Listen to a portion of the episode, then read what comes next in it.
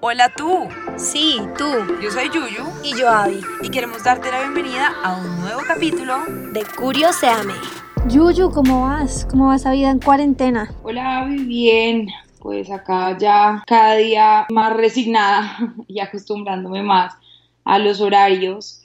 Y no sé si te ha pasado a ti, pero lo he hablado con varios de mis amigas que se ha vuelto muy difícil separar los espacios entre el trabajo, la vida personal, la vida familiar en esta situación y eso termina generando un poco de estrés. Bueno, pues a mí también se me ha hecho como muy difícil separar, pues como estamos siempre en el mismo lugar, entonces separar el espacio y los tiempos como para la familia y precisamente por eso queremos hablar del día de hoy de este tema que para mí es muy importante y es el estrés y el manejo de este tema.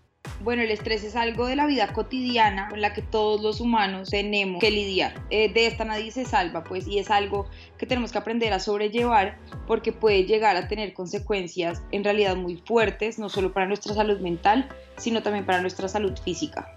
Uy, sí, por ejemplo, yo conozco el caso de mucha gente que se ha enfermado por cuenta del estrés. Entonces, eh, un ejemplo, no voy a decir nombres, pero era una mujer que estaba llevando un estilo de vida muy agitado. Ella trabajaba en una empresa reconocida y a la vez daba clases en una universidad y también estaba tratando de balancear su vida pues de casada y su vida familiar. Y ella trabajaba más o menos como 16 horas al día y manejaba unos niveles de, estrés demasiado altos hasta que un día tuvo un brote de estrés y perdió la vista de un ojo por completo.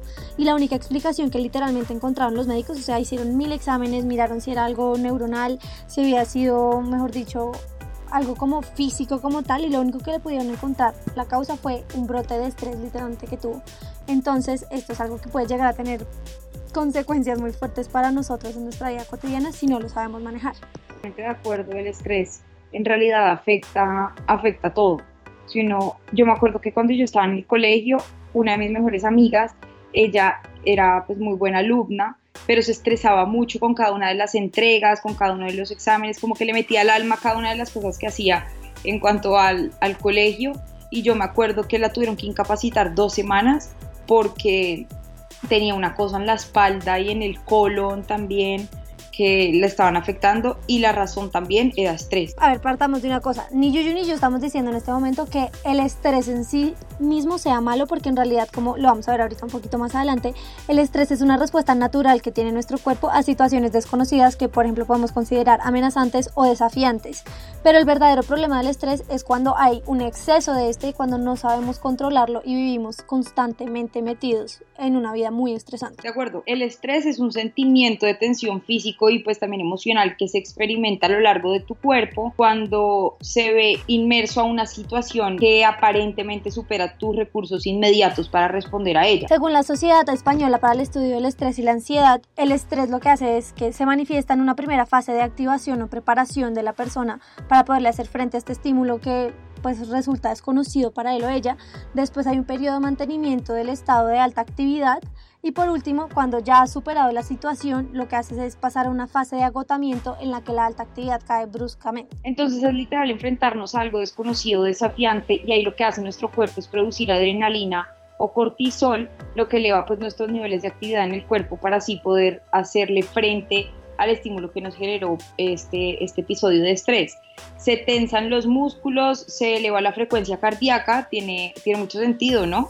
pero como todo lo que sube tiene que caer para que el estrés no sea dañino en el cuerpo, hay que dejarlo tener su proceso, es decir, que tenga su pico y después relajar el cuerpo para recuperarse. Y es que todo el tiempo estamos generando estrés, en realidad, porque es lo más natural, o sea, es más natural incluso lo que podríamos pensar, porque todos los días, si para nosotros no haya nada o no haya ningún estímulo que pues nos parezca raro, pero nuestro cuerpo sí lo está produciendo y pues lo está relacionando con el estrés. Entonces hay que aprender a manejarlo para no tener implicaciones graves en nuestro cuerpo y en nuestra mente a largo plazo. Para eso tenemos que separar los distintos tipos de estrés. Pero para esto tenemos que separar los distintos tipos de estrés. Está el estrés agudo y el estrés crónico. El primero es el estrés de corto plazo que desaparece rápidamente. Este es el que experimentamos absolutamente todos los días. En la mayoría de las ocasiones, pues ni siquiera lo notamos. Pues. Por ejemplo, este es el que podemos sentir cuando pisamos el freno del carro, peleamos contra una pareja, pero también, por ejemplo, si estamos haciendo algo que nos emociona. El otro tipo es el estrés crónico. Este es el que se prolonga en el tiempo y puede ser desde semanas hasta meses e incluso años, dependiendo pues del episodio que tengas. Y este aparece normalmente cuando nos aquejan situaciones importantes como problemas críticos de dinero, problemas serios en el matrimonio, en la universidad, en el colegio, etcétera, etcétera. Entonces, ¿cuál es la vaina con el estrés? Que a corto plazo es bueno incluso sentir esto porque tu cuerpo está en estado de alerta, lo que te permite manejar mejor las situaciones que están causando el estrés es tu cuerpo ayudándote a protegerte de cierta forma. Pero a largo plazo lo que ocurre es que el cuerpo se mantiene en un estado de alerta incluso cuando ni siquiera hay peligro, entonces estás exponiéndolo a tener problemas de salud. Fact, yo, yo, yo, no sé si tú sabías que el estrés en realidad que queda en tu cuerpo y en tu mente después de que se haya ido el estímulo que te produjo pues ese estrés se conoce también como ansiedad. ¿Sabías esto? Oye, no, no tenía ni idea que, que es ansiedad. De hecho, hay muchas personas que nos están pidiendo que hablemos de en un episodio de ansiedad, así que estén muy pendientes porque creo que es un tema que debemos manejar, es un, digamos que una rama muy importante de la salud mental. Pero bueno, entonces veamos cuáles son los efectos que puede llegar a tener el estrés mal manejado en nuestro cuerpo y en nuestro estado de ánimo y en el comportamiento. Entonces, el primero es si estás teniendo dolor de cabeza en tu cuerpo, en tu estado de ánimo lo que se va a reflejar es la ansiedad. Y en el comportamiento lo que puede terminar pasando es el consumo de comida en exceso o por debajo de lo normal. Eso depende obviamente de la persona. Hay gente que cuando tiene ansiedad necesita comer, literalmente sentarse y bajarse toda la nevera y hay gente que en cambio... Esa soy yo. No puede comer. Yo soy al revés. Yo cuando estoy como ansiosa, estresada, no me entra la comida. Aunque mentira, ¿te acuerdas la última vez que nos vimos que yo estaba súper estresada en el pues con una cosa del trabajo y teníamos que grabar capítulo y pedimos a domicilio y yo ni siquiera pude comer? Sí, es cierto. Entonces creo que, que cuando tengo episodios como muy grandes de estrés, tal vez, pues, no lo tenía identificado, pero tal vez no, no como tanto. Eh, pero bueno, el segundo, cuando presentas tensión o dolor muscular en tu cuerpo, en tu estado de ánimo se va a ver reflejado como inquietud y en tu comportamiento como arrebatos de ira. Tercero es cuando estás sintiendo un dolor en el pecho por el estrés en tu estado de ánimo lo que va a hacer es que va a generar una falta de motivación o de enfoque frente a las tareas que estás haciendo y en el comportamiento puede terminar llevando al consumo en exceso, por ejemplo, de drogas o de alcohol, como para liberarte de ese estrés. Cuando sientes en el cuerpo fatiga, se ve reflejado como sentirte abrumado y las características sería consumo de tabaco. Por ejemplo, mi papá cuando tiene mucha carga laboral, él fuma tres veces más de lo que fuma. Normalmente se fuma una caja de cigarrillos diaria aproximadamente, pero cuando está muy estresado fuma muchísimo más y mi mamá igual. No, y es que creo que esto le puede pasar a la mayoría de fumadores, ¿no? O sea, a menos de que sean fumadores netamente sociales, es decir, que solamente fuman como en planes donde la gente también está fumando y en las reuniones de amigos. De todo el mundo que fuma suele fumar muchísimo más para liberar el estrés cuando están muy estresados. Bueno, el siguiente es el cambio en el deseo sexual. Esto lo puedes sentir en tu cuerpo y esto va a generar irritabilidad o enojo y te puede terminar llevando a un aislamiento social. Bueno, hay otro que es malestar estomacal y en tu estado de ánimo se ve reflejado como tristeza o depresión y en tu comportamiento como práctica de ejercicio con menos frecuencia. Esto pasa un montón, yo, yo no sé si, lo, o sea, si tienes amigas cercanas, por ejemplo, que el estrés les salga literalmente por el estómago. Yo tengo muchas que sí les pasa esto y de verdad que no puede, uno, por ejemplo, enfermo, no puede hacer ejercicio ni abate. Y ahorita, como vamos a ver un poquito más adelante, me estoy adelantando, el ejercicio en realidad es una manera muy buena de liberar estrés y de ayudar como a mantenerlo regulado. Entonces esto puede llegar a ser un gran Total. inconveniente. Sí, de acuerdo. Hay otro que son los problemas de sueño. Uy, Yuyu, ¿será que esto quiere decir que los problemas que yo he estado teniendo de sueño desde hace un buen tiempo para acá son, son en realidad de estrés? Pues la, Avi, la verdad, yo creería que sí, porque a mí me ha pasado lo mismo. O sea, por ejemplo, a veces cuando uno tiene semanas más estresantes en el trabajo que otras, uno generalmente está como más, como que más propenso a no dormir bien. A mí me ha pasado, me ha pasado, por ejemplo, que yo normalmente duermo hasta las 9 de la mañana, 9 y media de la mañana, pero cuando tengo semanas estresantes en el trabajo, me levanto sola a las 6. Y eso pues generalmente no pasa porque tengo la cabeza como súper estresada, a mí, la toda. Entonces yo creería que eso sí tiene que ver. Sí, es que la verdad yo estoy durmiendo tan mal últimamente, pero hace rato, o sea, me levanto como con calor, sueño cosas demasiado raras, o sea, en verdad. Bueno, precisamente por eso que pasó fue que me metí como un estudio que hicieron durante unas semanas para estudiar las alteraciones del sueño que hemos tenido muchas personas durante la pandemia. Entonces a uno le tocaba escribir cómo, cómo estás durmiendo, qué sentías físicamente, tus sueños, eh, si estabas estresado o no estresado. Y pues cuando tenga los resultados, les contaré ¿No te un han poquito. No, ni idea. Cuando tenga los resultados, les contaré un poquito más de esto porque obviamente me ganó la curiosidad. Pero entonces, Avi, ¿cómo controlar el estrés? Te reto a que me digas al menos tres formas de ayudar a controlarlo. Eh, uf, bueno, hacer ejercicio, yo creo. eh, mm, eh, uy, no sé qué más, cómo más controlar el estrés. No, me corchaste. Dime tú otras, do- otras dos formas de controlar el estrés y sin hacer trampa. Pues sin hacer trampa. Trampa la haces tú siempre. Yo creo que meditando uno puede, o digamos haciendo, sí, como yoga, ejercicios de estiramiento. ¿Y cuál eh, otra? Pero como, pero no como hacer ejercicio tipo rutinas de ejercicio súper fuertes, así como las que haces tú, sino como algo más como con tu cuerpo, como pensando, como más sentadito Bueno, el tema. ¿y la otra? Eh, Tres, tomar trago. dos, no, eres pésima. No, o sea, en realidad, mira, Las que sí son, te voy a decir, tenías razón en lo de hacer ejercicio, pero no en lo de que uno no debería hacer ejercicio fuerte.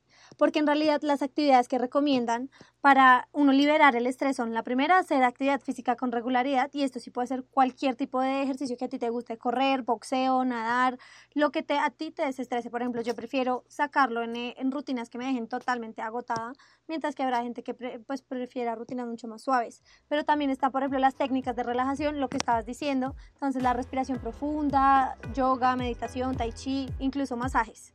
Mm, las otras son mantener el sentido del humor, que igual esto es como pues difícil porque si uno está estresado no lo mantienes tan fácil, pero bueno, uno siempre tiene esa persona que lo ayuda como a relajarse un poco, pasar el tiempo con familia y amigos y sobre todo reservar el tiempo para pasatiempos y de cosas que a ti te gusten. Por ejemplo, escuchar podcast, escuchar música, leer libros. Sí, yo creo que eso también ayuda, ayuda un poco, pero lo que tú dices en esta cuarentena y en este encerramiento no es tan fácil como controlar ese tipo de sentimientos que uno tiene. Pero entonces, respóndeme una pregunta. ¿Tú crees que las actividades pasivas para controlar el estrés, como por ejemplo ver televisión o una serie y mirar en internet cosas o algo así, funciona? ¿Sí o no? Pues yo diría que sí, ¿no? Pues no. en realidad, las formas inactivas, como las llaman, controlan el estrés a corto plazo, pero a largo plazo la aumentan. Es como ponerle pañitos de agua tibia que funcionan por el momento, pero luego pues ya nada. Bueno, pero espérate, yo tengo otra pregunta. Hoy amanecí muy preguntona. ¿Qué papel crees que tienen el trago y el cigarrillo en el manejo del estrés? Ya que ahorita lo mencionabas, señorita. Yo creo que el trago y el, cigarrillo tienen efectos relajantes en el cuerpo. Entonces, digamos que instantáneo, o sea, cuando tú tomas trago, tú te sientes más relajado y evidentemente sí creo que bajan tus niveles de estrés, pero lo que tú dices es muy cierto y es que a largo plazo, bueno, no sé si esto lo dijiste, pero yo creo que eso genera una dependencia y al final esto pues va a ser peor. Por ejemplo, el trago, cuando uno toma trago, uno al día siguiente se levanta mucho más, más triste, como con mil cosas más en la cabeza. Entonces creo que el trago y el cigarrillo en realidad ayudan a corto plazo, pero a largo plazo no. Pues sí, exactamente. En realidad, para poder manejar mejor el estrés, es recomendable tener una alimentación balanceada y evitar a toda costa el exceso de tabaco, alcohol y otras sustancias psicoactivas, porque en el corto plazo nos hacen sentir mejor, pero en realidad en el largo nos pueden terminar incluso aumentando el estrés. Pero bueno, Yuyu, yo te tengo una pregunta. Siendo muy sincera, ¿a ti te resulta fácil manejar el estrés? Uh, pues la verdad me parecía más fácil antes, ahorita en la cuarentena creo que el tema del encierro lo hace todo un poco más complicado, pero yo considero que en medio de todo sí manejo el estrés porque me gusta hacer ejercicio y porque trato como siempre de hacer cosas que me gustan y que me ayudan como a bajar los niveles de estrés. Por ejemplo, lo que tú decías de pasatiempos, entonces lo que hago es que cuando me siento muy estresada voy monto bicicleta o nado, que a mí la nada me relaja un montón, eh, o me pongo a ver una película, me gusta mucho, ¿sabes qué? Ver películas de, de Disney, como películas muy viejas. Además porque puedo estar viendo la película y, por, y en, al mismo tiempo hacer otra cosa. Tú sabes que a mí el multitask pues no se me da muy bien. No tanto. Y cuando veo películas que ya me he visto, lo que puedo hacer es no ponerle tanta atención, pero igual me relaja porque, pues, no sé, me, me parece chévere como ver películas eh, antiguas. ¿Y tú?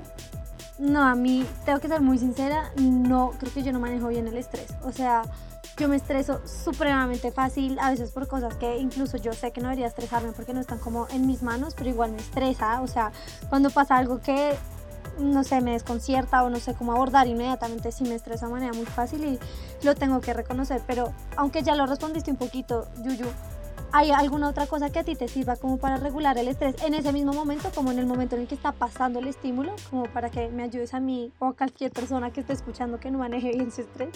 ¿Sabes a mí que me sirve muchísimo? Hablar con, con alguna persona de mi confianza. O sea, inmediatamente cuando yo estoy estresado, como compartir ese estrés que yo tengo, a mí me funciona un montón. ¿A ti no te ha pasado?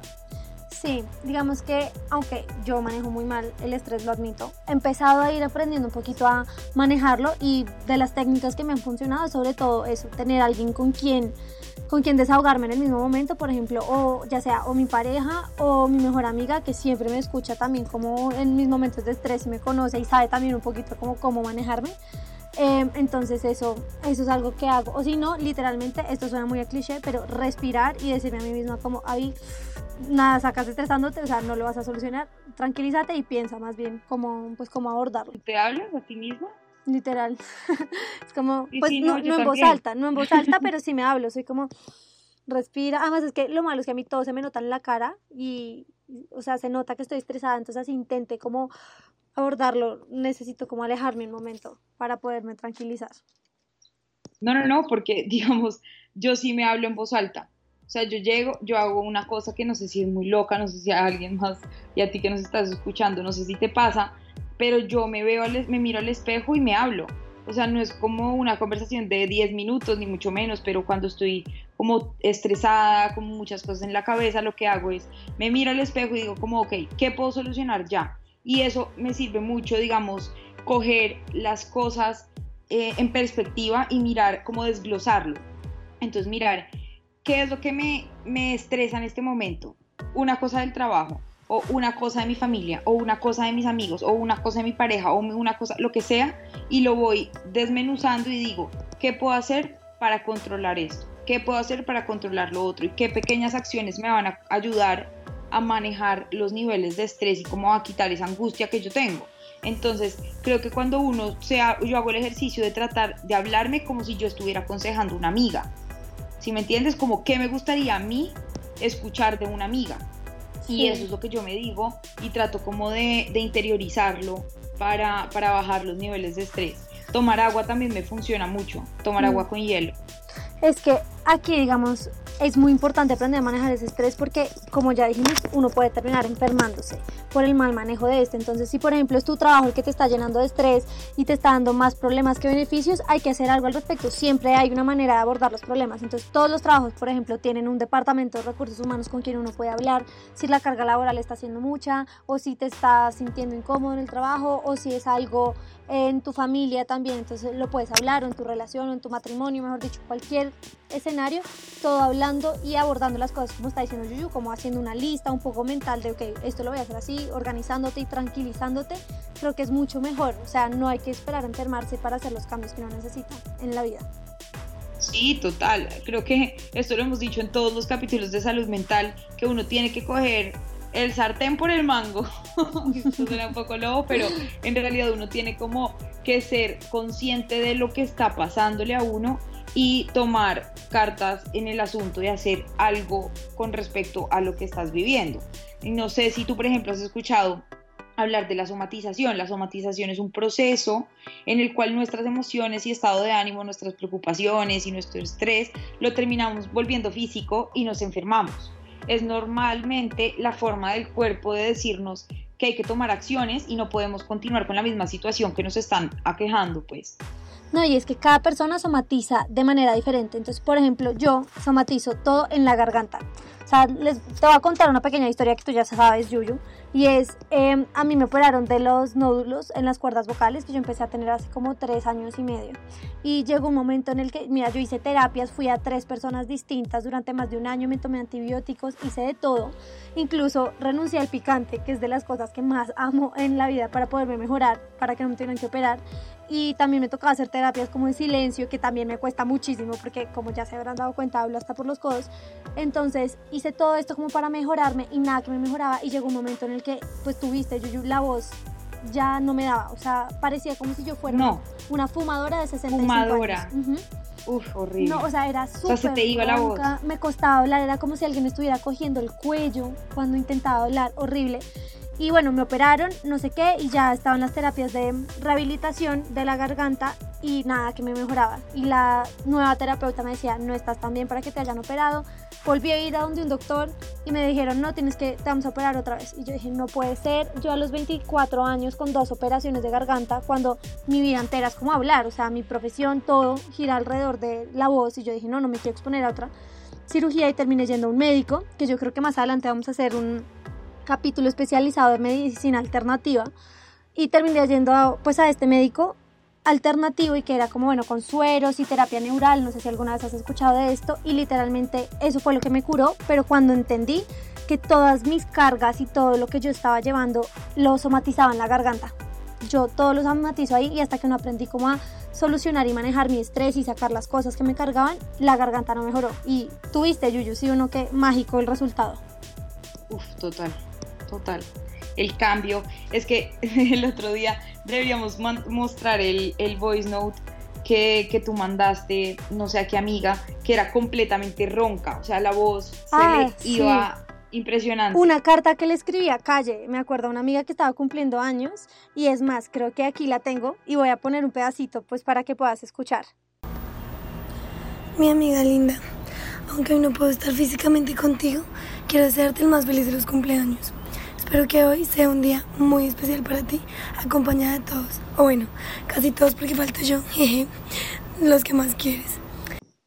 Dios mío, no, es que cada vez que tú me muestras ese voice note, a mí me duele, me duele el alma, o sea, me duele todas las partes de mi cuerpo. Ese voice note, de verdad que no lo puedes borrar nunca, se lo tienes que mostrar a tus nietos. Literal, eso es terrible. Pero, por ejemplo, ¿y tú, Yuyu, tú dónde somatizas el estrés? En el cuello. Por eso es que yo hago terapia. ¿Te acuerdas que siempre es como, ah, estoy en terapia, ah, estoy en terapia? Es por eso, porque yo tengo la columna cervical, que es la columna de la parte de arriba, como en el cuello. Ahí yo somatizo todo mi estrés. Entonces se me hacen unas bolas, unos nudos. Tengo nudos en las escápulas, o sea, de, o sea por debajo de las escápulas, imagínate. Súper metidos, eh, me duele el cuello, me salen yucas del cuello, todo eso es por estrés. Yo lo somatizo ahí, por ejemplo. Sí, y digamos, a ver, hay corrientes alternativas que dicen que absolutamente todas las enfermedades son, eh, son, son emocionales. Yo estoy en parte de acuerdo con esto, o sea, no 100% porque también siento pues que hay componentes obviamente genéticos, biológicos, físicos, todo, pero sí siento y lo he vivido en carne propia y Yuyu también y muchos de mis amigos alrededor, también tenemos una amiga que todo lo somatiza en el estómago literalmente. En carne propia, en carne propia. Cada vez que está mal emocionalmente, mira, ha ido a 20 mil doctores y todos le han dicho como es algo emocional. Entonces, siento que como siempre la única manera de tratar las cosas que nos afectan y nos aquejan es reconociéndolas, hablando de ellas y sobre todo cogiéndolas a tiempo. Ahí como estaba diciendo Yuyu, su dicho, ¿cómo fue? El sartén. Ahí que uno tiene que coger el sartén por el mango, Daniela. Pues exactamente, uno lo tiene que coger y sobre todo en este tema del estrés que yo lo he visto en muchos escenarios, vuelvo digo, sí es importante saber manejar. Exacto, Yuyu, tonta. Así es, el estrés como muchas de las cosas que hablamos en Curioseame es algo que debemos conocer, entender y normalizar, o sea, entender que estos episodios de estrés que nos pueden afectar nos pasa a todo el mundo. Uy, sí, de verdad es impresionante. Y más ahorita, ¿no? Yo siento que ahorita hay mucho más estrés. No, total, es que estamos enfrentados. Además de que el estrés siempre va a estar, como lo decíamos, pues estamos en una situación en donde el estrés es tres veces más grande porque es el encierro, es eh, no saber qué va a pasar más adelante, es no verte con tus amigos, es no verte con nadie. Entonces creo que el estrés sí es mayor. Entonces es cuestión de que te cuides, es cuestión de que busques ayuda y busques qué cosas a ti te funcionan para reducir los niveles de estrés de tu cuerpo. Bueno, no siendo más, entonces nos vemos la próxima semana, yo creo que ya con el que va a ser el último capítulo de esta temporada. Y para cerrar con broche de oro, vamos a hablar de la ansiedad. Nos vemos. Esperamos que te haya gustado tanto como a nosotras. Si quieres saber más sobre este y otros temas, te invitamos a que nos sigas en nuestro fanpage de Facebook y nuestra cuenta de Instagram, Curioseame Podcast, y que puedas decirnos de este tema, Curioseame. Chao. Bank of Clark County has a comprehensive suite of solutions for your personal and business needs. We offer banking, lending services, and wealth management services with the best in class customer service you'd expect from a community bank. Whether you need a checking or savings account, a mortgage or home equity line of credit, a business loan, or to set up a trust or investment account, Bank of Clark County can help. Bank of Clark County. Big Bank Solutions, Community Bank Service. Member FDIC, Equal Housing Lender.